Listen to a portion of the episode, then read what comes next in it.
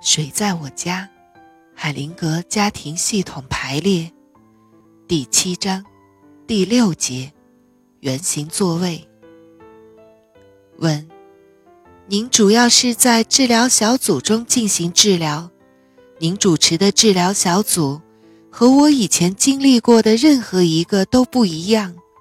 关于这些，您能说些什么吗？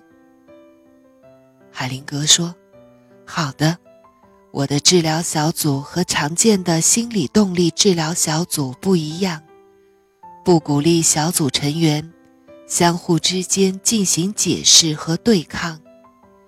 为了减少成员之间的相互影响，我采用圆形座位。在圆形座位中，每一位参与者都有机会一个接一个地报告自己经历的事情。和自己手头上的工作，在这个圈子中，我处理单独个体的时间很少超过十分钟，但是这些短时间互动的作用会延续下来，会在整个研讨会的过程中一直起作用。其结果是，对人们的某些干预可以持续四五天。我做很少的工作，留下很多时间，让人们反省，因此没有人会觉得负担过重，任何时候，也不会有人觉得压力太大而承受不了。在动力性精神治疗小组中，每一个参与者都可以解释其他任何人，每个人都很坦白。很容易被其他人攻击。当参与者的人格不是很强硬，不是很牢固时，或者没有经历过小组治疗，他们就很容易受到群体动力的追逐，表现出集体的防御。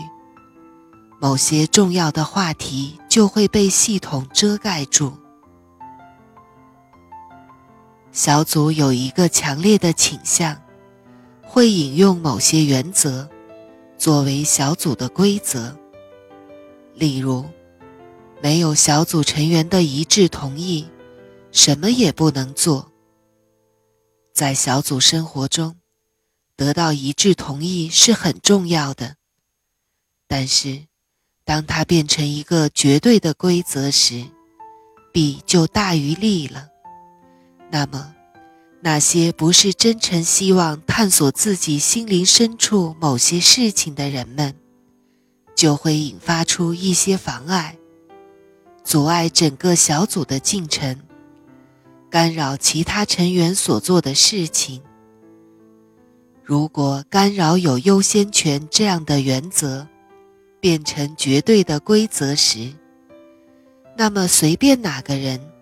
都能让治疗小组土崩瓦解。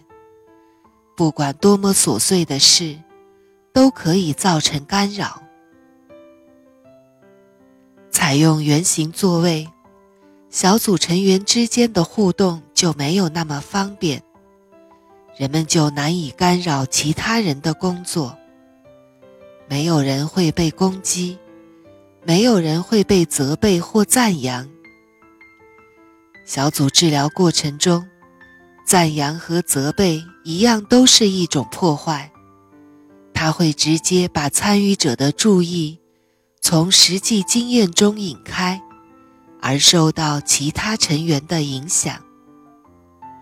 圆形座位让每一个成员在小组的过程中感到相互信任，能够呈现出自己的问题。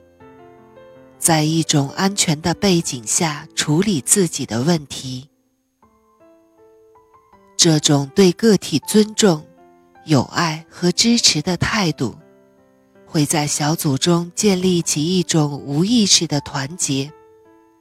这种团结，比起以精神动力为导向的治疗小组，更有精神上的融合。